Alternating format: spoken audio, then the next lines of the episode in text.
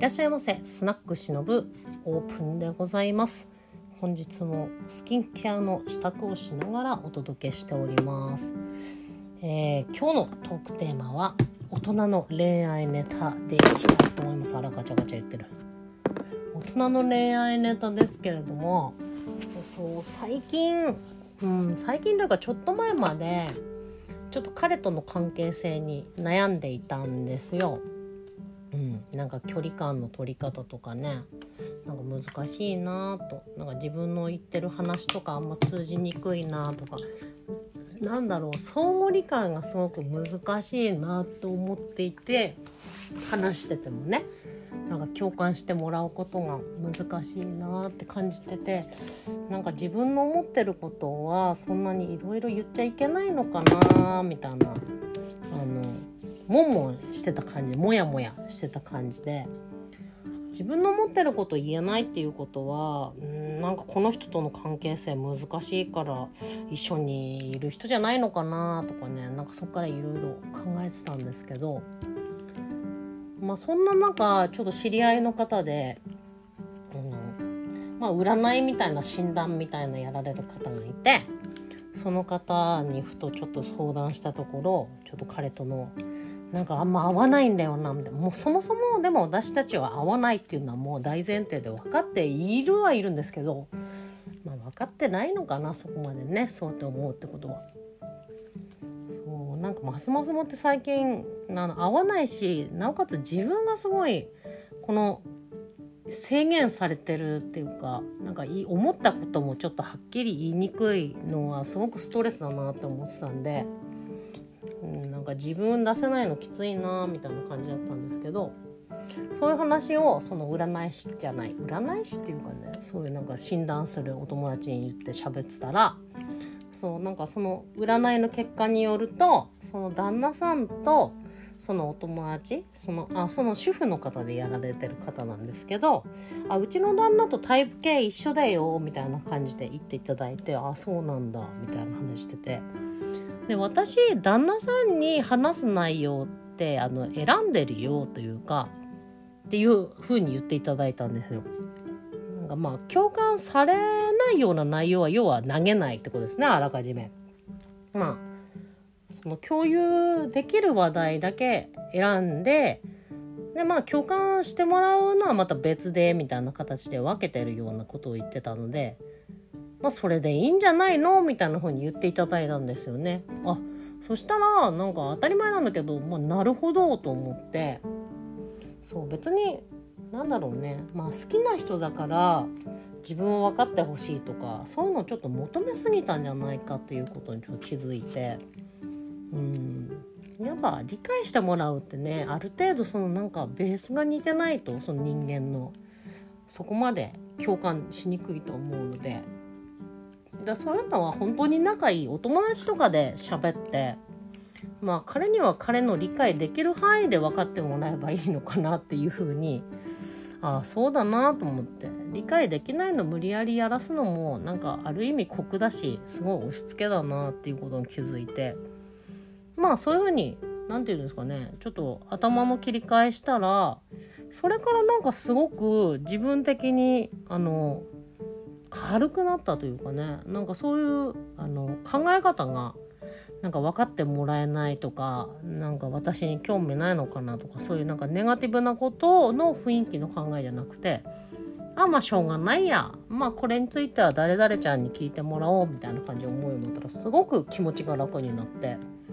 そしたらなんか彼との関係性もおのずと良くなる感じでなんかまた良好に楽しい生活に気持ちが戻ってる感じですね。うん、だからもう本当に自分の考え方次第でやはり人との関わりってこう決まっていくなっていうとこありますよね。そもそもやっぱり私自分勝手だからそうそういうのが強くて押し付けも強い性格なんでうんそうだからそういうのがやっぱ発生しやすいから常々気をつけて時に意識しないといけないなと思いましたね。やっぱ意識しないとあの無理ですもんね。自然にこうとかそういうのなやっぱ時折思い出してあいけないいけないみたいな形で切り替えていかないといつまでも変わんないままでは何もね進まないんで。そう本は幸せに生きていきたいんでやっぱ変われる人が変わる方がいいと思うんですよね。そう考え方も柔軟に。うん。そうその方がね何が大事かってやっぱ自分が楽で自分が楽しいのが一番大事ですから。そうそれをねするためにはやっぱり自分であの工夫創意工夫が必要なんじゃないかなと思いましたね。うん、なんかそういうねあのアドバイスまたもらう人もなんか自分のフィーリング合う人からだとあのすごく言葉入れやすいし